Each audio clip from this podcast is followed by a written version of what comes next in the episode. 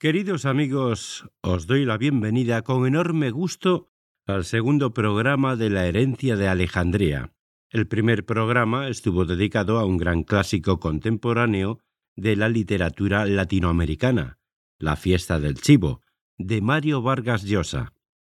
En este segundo programa vamos a cruzar el Atlántico hasta aquí, hasta España, para hablar de un libro que está recién estrenado en todas las librerías y plataformas digitales. Se trata de Cuentos Urgentes para un tiempo lento, una maravillosa colección de relatos cortos escritos por el autor español José Reyes Fernández.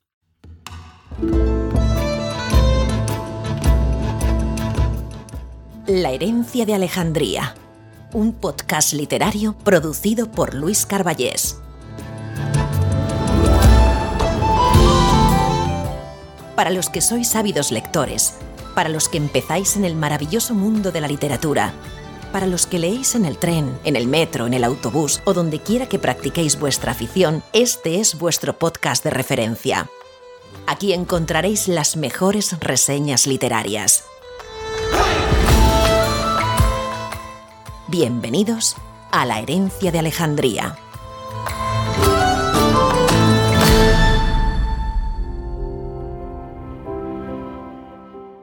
He tenido la grata experiencia de involucrarme a fondo con el contenido de Cuentos Urgentes para un tiempo lento, ya que he sido el encargado de realizar las ficciones sonoras de varios de sus relatos, y por eso me atrevo a colocar la reseña de este libro junto con la de grandes figuras de la literatura.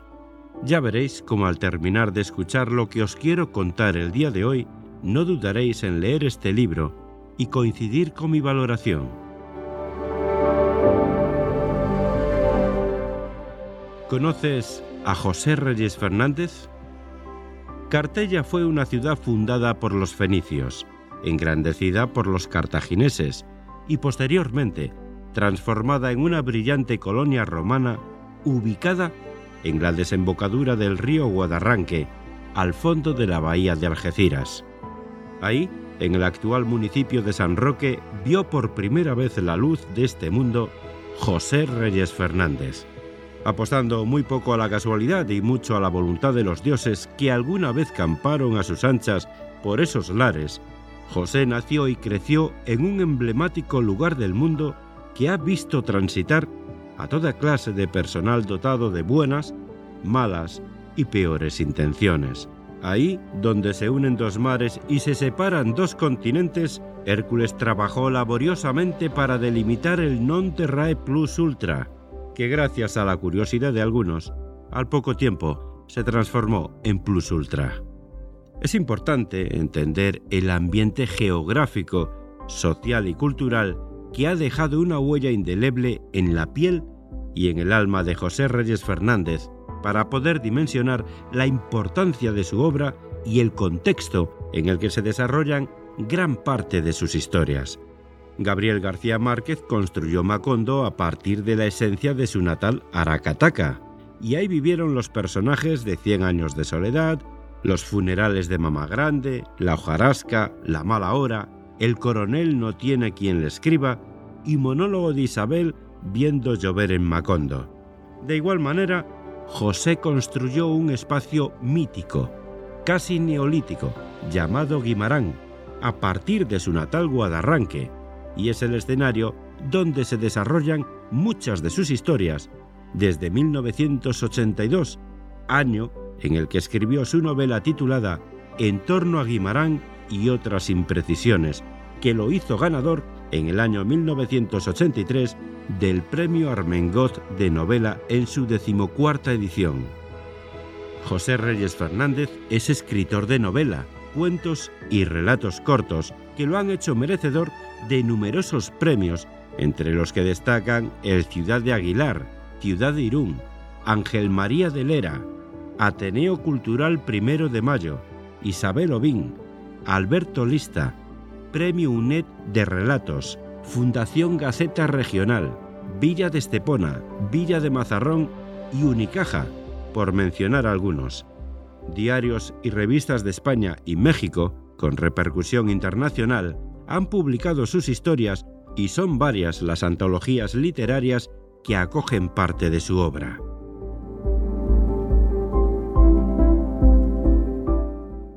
¿De qué trata Cuentos urgentes para un tiempo lento? Cuentos urgentes para un tiempo lento surgió como resultado de las entregas diarias de relatos cortos que José Reyes empezó a escribir durante el confinamiento obligatorio debido a la pandemia por COVID-19 en el año 2020. Se trata de 99 ingeniosas historias que se leen en un abrir y cerrar de ojos, pero dejan una marca permanente en la mente y en el corazón. Por citar unos cuantos ejemplos, hablaremos de algunos de los cuentos que podemos encontrar en este libro. En el reino de las siete fuentes, el protagonista tiene el poder de tomar una decisión que puede cambiar su destino, teniendo todo lo que siempre ha soñado. El problema es que el hecho de tomar esa determinación tiene unas implicaciones que ponen a prueba su ética y sus valores. Viajó hasta los confines del orbe para conocer el reino de las siete fuentes. Atraído por el misterio de sus aguas prodigiosas, se presentó en el Palacio Real. Allí fue recibido por el rey de los manantiales, y éste le prometió que, al día siguiente, el ministro de las aguas en persona lo acompañaría al lugar, pero advirtiéndole que, una vez allí, debía beber del agua de una de las fuentes, pues, de no ser así, el maleficio que pesaba sobre las fuentes haría que no pudiese abandonar el recinto con vida. Le preguntó entonces que si aún sabiendo eso, todavía estaba dispuesto a conocer el secreto de las fuentes. El viajero le confirmó que había atravesado el orbe para conocer ese secreto y no estaba dispuesto a renunciar a ello. Al día siguiente, guiado por el ministro y dos edecanes, franquearon un recinto fortificado hasta llegar a una enorme peña de donde manaban siete caños. Cada caño estaba custodiado por un guardia al que había que pagar un doblón de oro antes de tomar el agua. Diversas filas de gentes aguardaban su turno ante cada fuente. El ministro fue informándole de las características y propiedades del agua de cada fuente.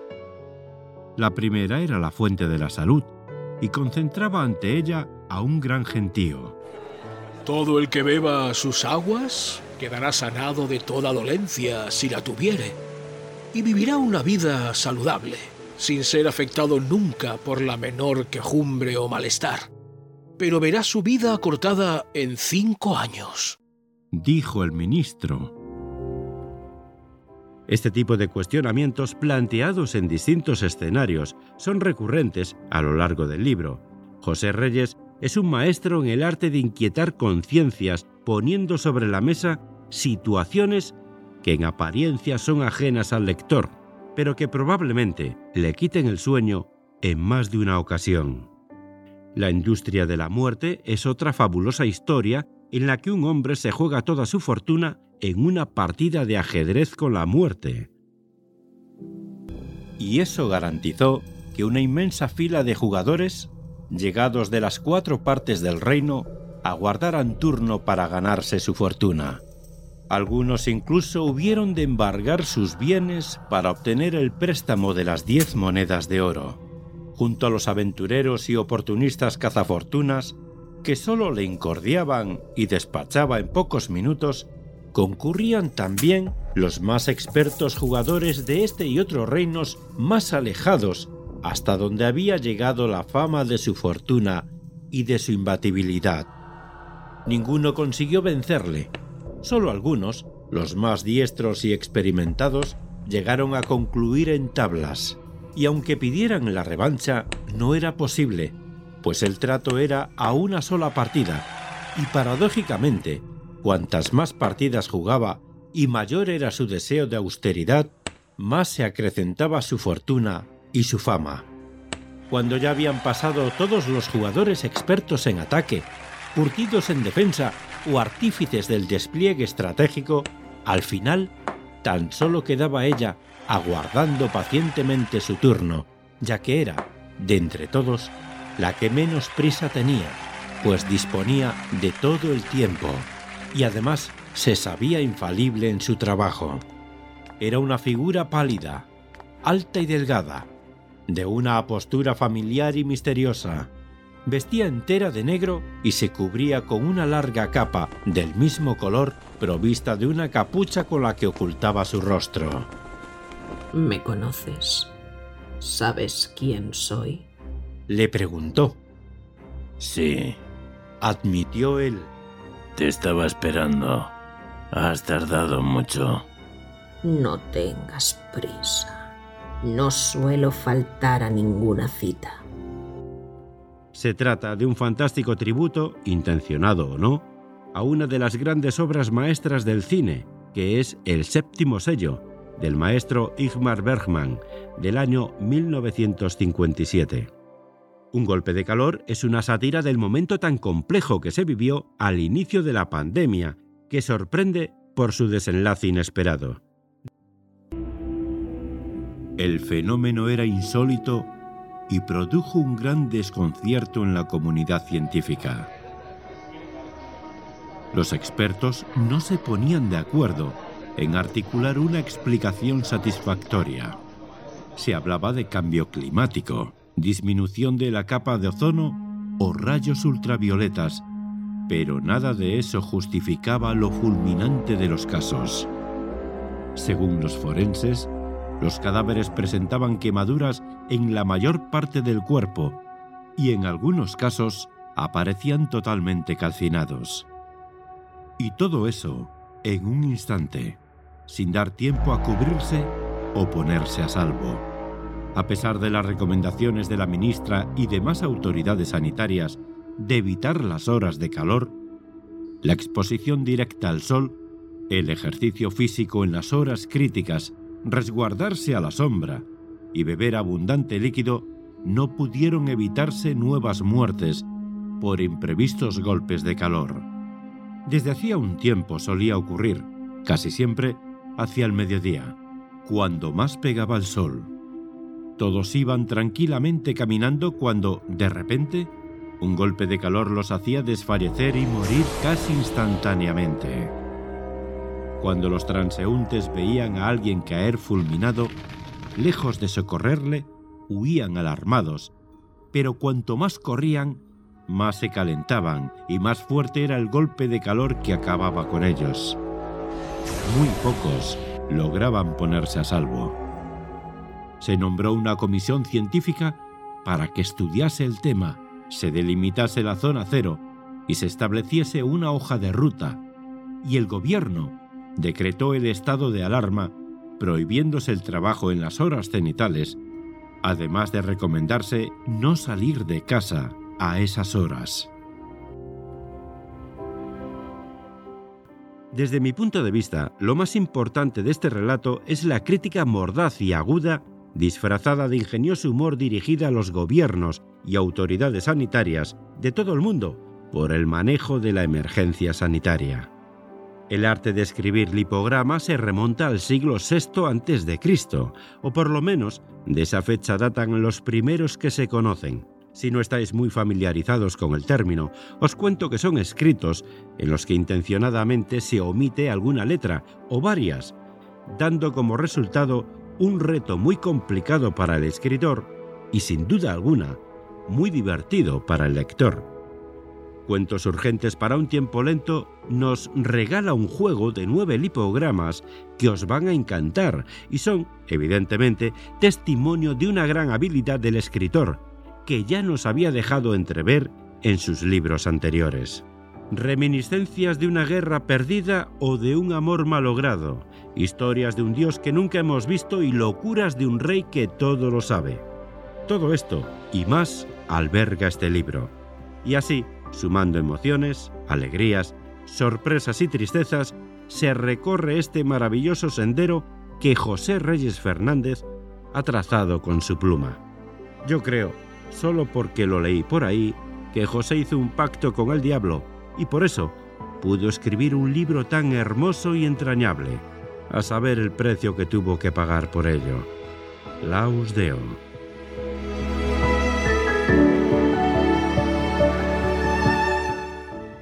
Entérate de algunas curiosidades. En Guadarranque, la pequeña aldea de pescadores donde nació José, ocurrían las cosas más insospechadas. Cada uno de los habitantes de este lugar actuaba de una forma singular y todos ellos constituyeron una fuente de inspiración de primera mano para muchos de los personajes de las historias que escribió en el transcurso de los años siguientes. En este mítico lugar que inspiró la creación de Guimarán no había radio ni televisión. La gente se reunía en sus chozas de junco en las noches de invierno, al calor del brasero, y empezaba a contar historias relacionadas siempre con la muerte, los espantos y los aparecidos. José, siendo un niño, se impresionaba profundamente escuchando aquellos relatos orales que no eran parte de la ficción, sino de una realidad inmediata que sus abuelos, su madre y sus tíos atestiguaban de primera mano. Otra manera muy particular en la que se transmitían las historias en Guadarranque era a través de las entregas semanales. Cada semana llegaba el trapero o buhonero para intercambiar trapos viejos que le ofrecía la gente a cambio de un nuevo fascículo de estas novelas por entrega.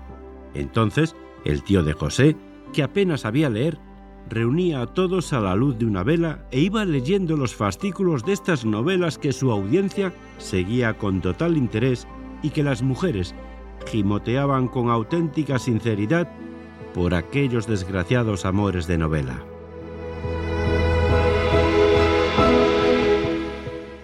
¿Veis cómo estaba lo cierto? Si os animáis a leer cuentos urgentes para un tiempo lento, me encantará que me hagáis saber vuestra opinión para saber qué os ha parecido el libro. Amigos, esto es todo por hoy. Recordad que os espero en dos semanas con el tercer programa de esta primera temporada de La herencia de Alejandría el lugar donde os acercamos a vuestros libros y autores favoritos de una forma amena e interesante y os contamos todos los secretos que hay detrás de cada portada para que os animéis a leer. No olvidéis visitar nuestra web luiscarballeslocutor.com, donde encontraréis esta y otras reseñas, además de todo el contenido audible de nuestro podcast El legado de Borges 2.0 una hermosa galería de imágenes y mucho más contenido literario y cultural que os va a encantar. Podéis escribirnos a info@luiscarballeslocutor.com o al correo de Gmail produccionescarballes@gmail.com para hacernos llegar cualquier comentario o solicitar la cotización de cualquiera de nuestros servicios. Muchas gracias y hasta la próxima.